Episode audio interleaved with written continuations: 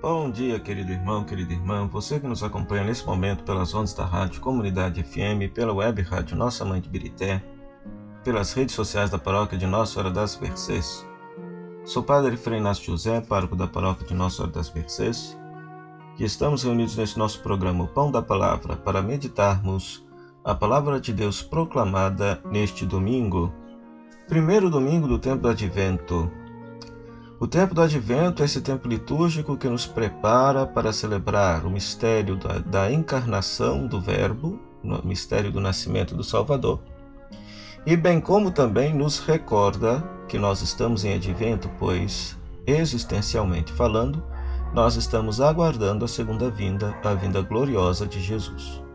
Então, as duas primeiras semanas do tempo do Advento, o foco será na escatologia, ou seja, no fim dos tempos, nos conscientizando da nossa espera acerca da segunda vinda do Salvador.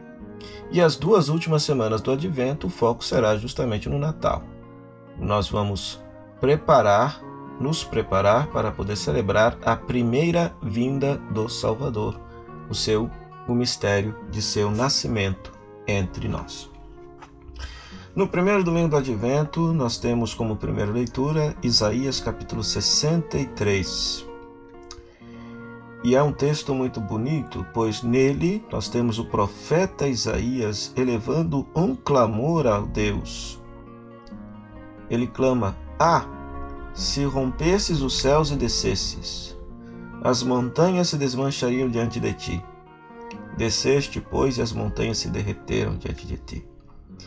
Então é um clamor que o profeta faz para que Deus desça do céu e venha habitar no meio do seu povo ele está no contexto, esse texto está no contexto do pós-exílio da Babilônia, na reconstrução do povo na terra de Israel novamente. Então, diante das dificuldades que este povo está passando, o profeta clama a Deus, pedindo a Deus que possa vir, descer, habitar no meio do povo, para purificar o povo de todos os seus pecados.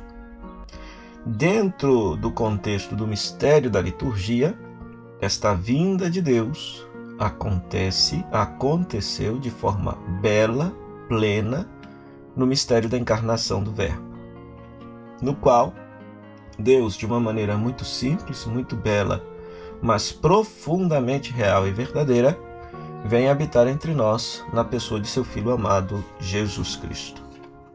O salmo responsorial, o salmo 79, é um clamor também a Deus, Iluminai a vossa face sobre nós, convertei-nos para que sejamos salvos. Voltai-vos para nós, Deus do universo. Olhai dos altos céus e observai, visitai a vossa vinha e protegei-a.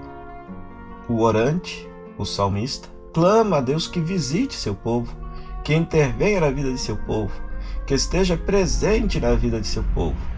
Que Deus visite, que Deus liberte, que Deus salve. E é exatamente isso que acontece quando nós lemos este salmo desde uma perspectiva cristã. Deus voltou seu olhar para nós, habitou entre nós, nos redimiu e nos salvou através de Jesus Cristo, seu Filho amado. Já a segunda leitura, 1 Coríntios capítulo 1, verso 3 a 9, Paulo faz menção à escatologia, ou seja, à segunda vinda de Jesus. Paulo vai afirmar que nós esperamos a revelação de nosso Senhor Jesus Cristo, que é a parousia, a vinda gloriosa de Jesus.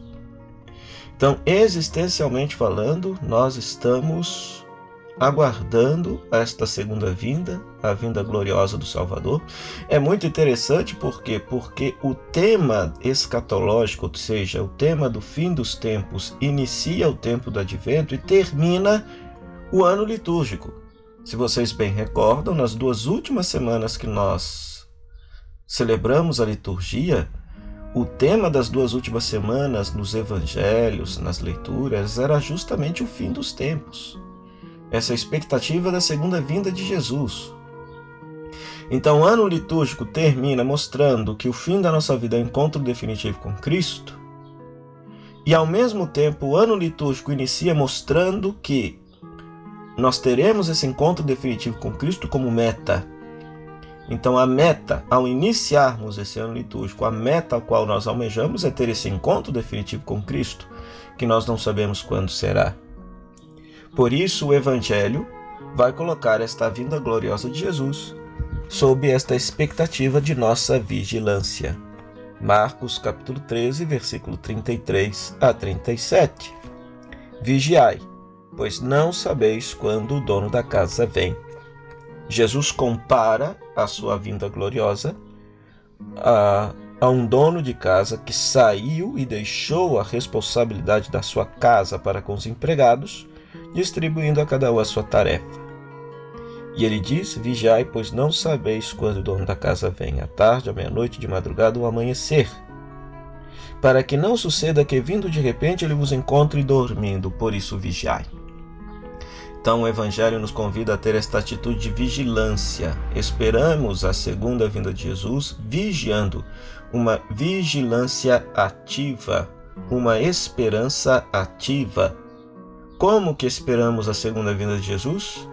praticando aquelas obras de misericórdia que aprendemos no domingo passado, ou seja, dar pão a quem tem fome, matar a sede, vestir os nus, acolher os estrangeiros, cuidar dos doentes e visitar os presos.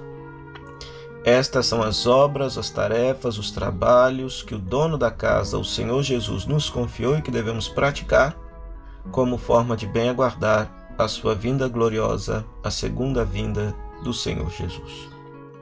Então, que esse tempo do advento possa ser um tempo no qual a gente de fato possa fazer da nossa oração este grande clamor: Vem, Senhor Jesus, vem nos salvar. Ansiamos, desejamos, aguardamos com expectativa, com muita esperança e com muita alegria a sua vinda, a sua vinda gloriosa, que haverá de definitivamente nos salvar, que haverá de definitivamente nos redimir. O Senhor esteja convosco, Ele está no meio de nós. Que a bênção de Deus Todo-Poderoso, Ele que é Pai, Filho e Espírito Santo, desça sobre vocês, sobre sua família e permaneça para sempre. Amém. O nosso muito obrigado à Rádio Comunidade FM, à Web Rádio Nossa Mãe de Birité, por este espaço que nos cede para pregarmos a Palavra de Deus.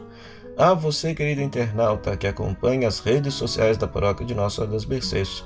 Até o próximo programa, o Pão da Palavra, se Deus quiser. Tchau, tchau.